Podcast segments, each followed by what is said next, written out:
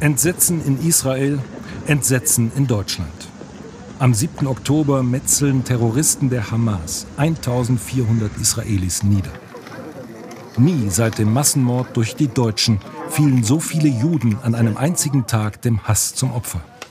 Es ist die Tat einer radikalen Gruppe mit größenwahnsinnigen Zielen.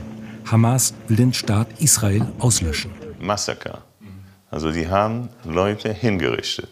Leute in ihre eigenen Häuser in Brand gestellt worden.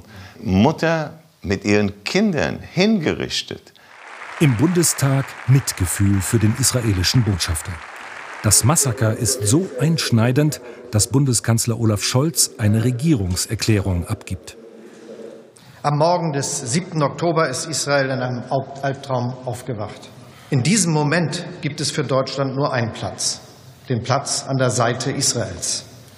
Das meinen wir, wenn wir sagen, die Sicherheit Israels ist deutsche Staatsräson.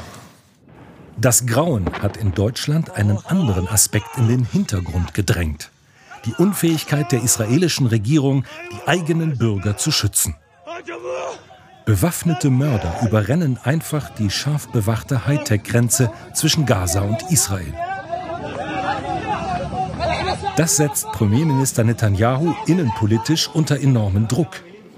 Seine hypernationalistische Regierung ist seit zehn Monaten im Amt. Netanyahu hat sich immer als Mister Sicherheit verkauft. Keiner schütze die jüdische Bevölkerung so gut wie er, ist sein Credo seit Jahrzehnten. Der Krieg hat auch den Großraum Tel Aviv erreicht. In einer Feuerpause besuchen wir Mosche Zimmermann. Der Historiker ist auch fassungslos über die Brutalität der Hamas. Aber die Wut über die Terroristen dürfe die israelische Regierung nicht vor Kritik schützen, meint er. Alle israelischen Politiker sprechen immer von der Priorität der Sicherheit der Israelis. Das ist seit eh und je so bei Netanyahu umso mehr.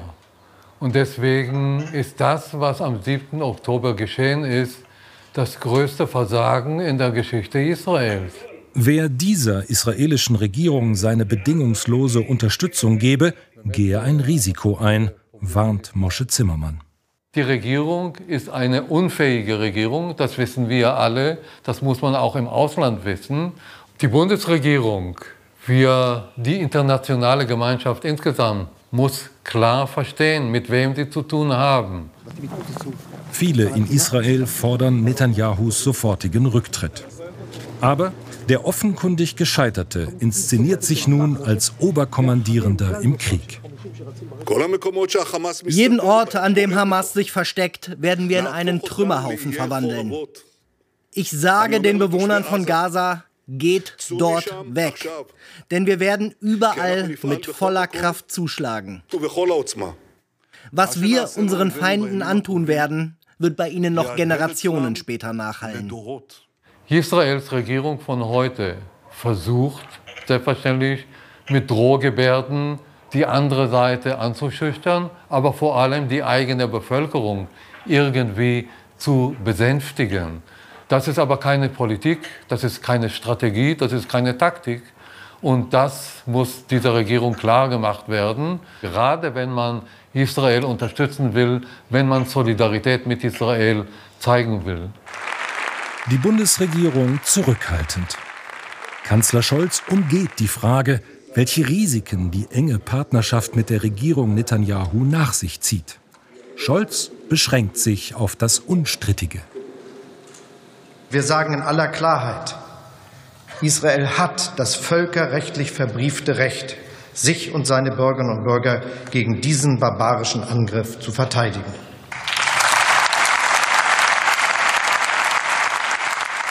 Das war ein ganz äh, starker Auftritt von Herrn Scholz. Alles Reden über diesen Krieg muss beginnen mit der Tatsache, dass Israel angegriffen wurde und sich verteidigen muss. Israel ist das Opfer, Hamas der Täter und damit gilt das Selbstverteidigungsrecht.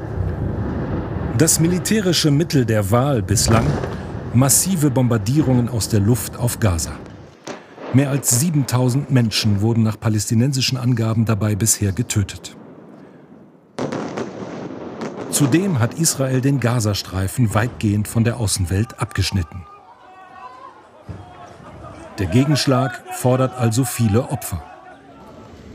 Aber das Vorgehen sei berechtigt und habe ein klares Ziel, sagt der israelische Botschafter. Diesmal werden wir Hamas' Infrastruktur und Führung beseitigen.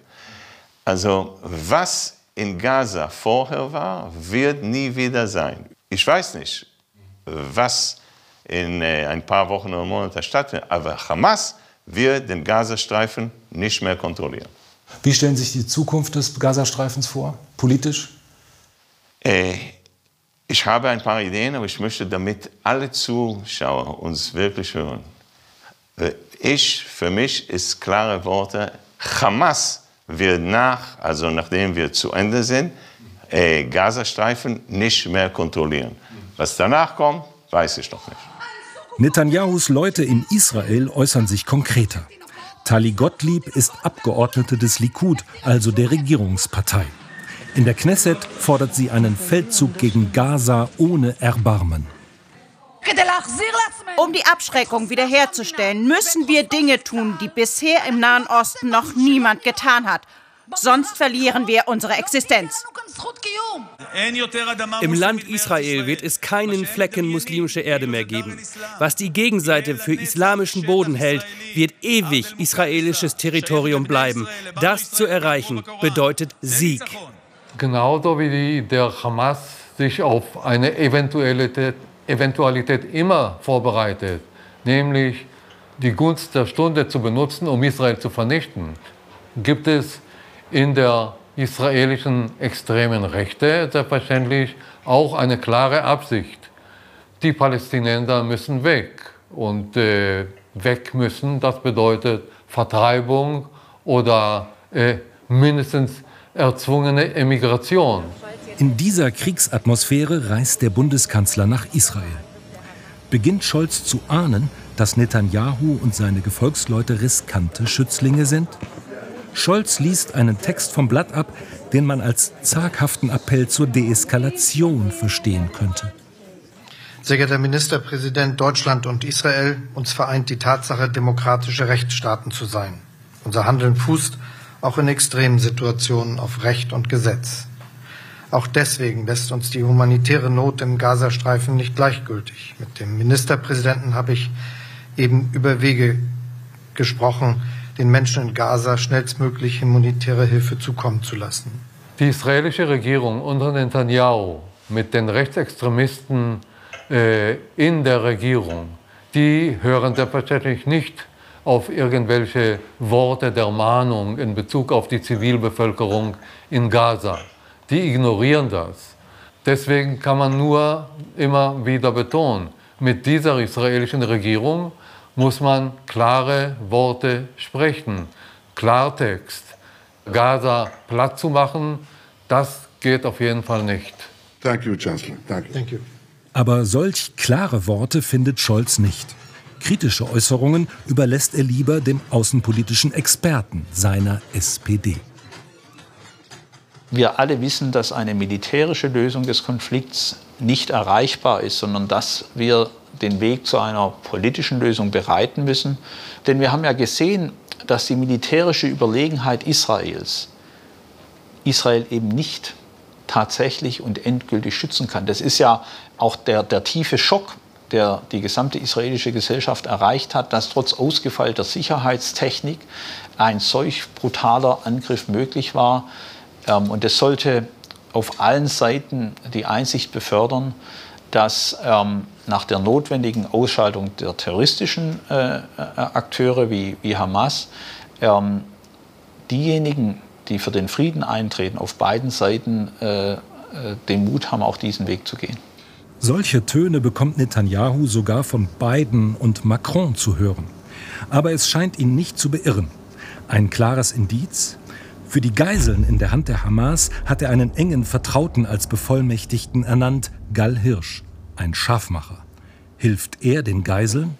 Vergangene Woche drehte Netanyahus Mann an der militärischen Eskalationsspirale.